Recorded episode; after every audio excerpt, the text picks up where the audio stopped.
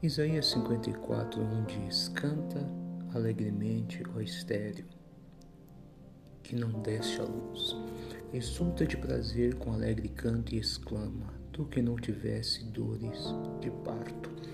Aqui a Bíblia está falando é, que a mulher estéreo, aquela que não teve ou tem algum impedimento para ter filho, ela tem que começar a cantar. Mas como assim começar a cantar?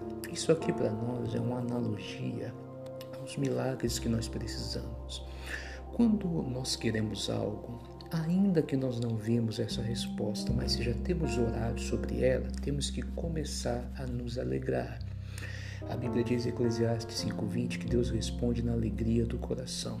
Algumas pessoas ficam tristes, cabisbaixas, porque aquilo que ela espera ainda não aconteceu. Deus está falando, não comece a cantar, comece a se alegrar antes.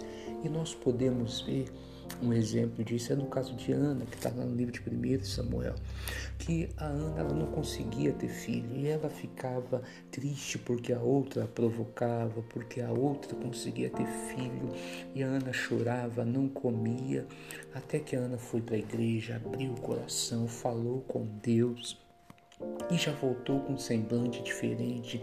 Ela já se alimentou, ela teve o relacionamento dela com o marido e o Senhor se lembrou dela.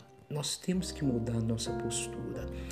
Fazer como a Ana fez. O que? Fale com Deus, ore sobre essa situação se você não orou ainda. Se já tem orado, creia, entra diante dele e fala: Deus, eu já orei, eu estou crendo. E o que você deve fazer? Mudar sua postura depois disso.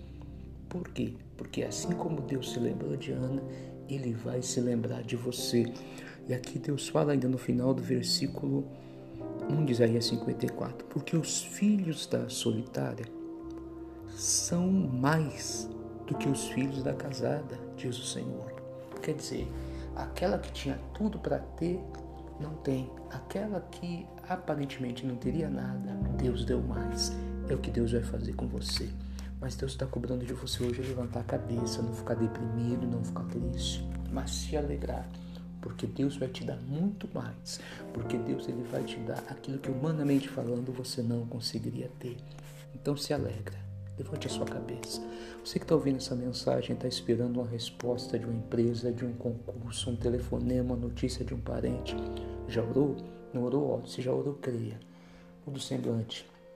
Levanta a cabeça porque pode ter certeza que Deus já está tomando a frente e abençoando você. Fica com essa palavra. Deus te abençoe, tá? Um forte abraço.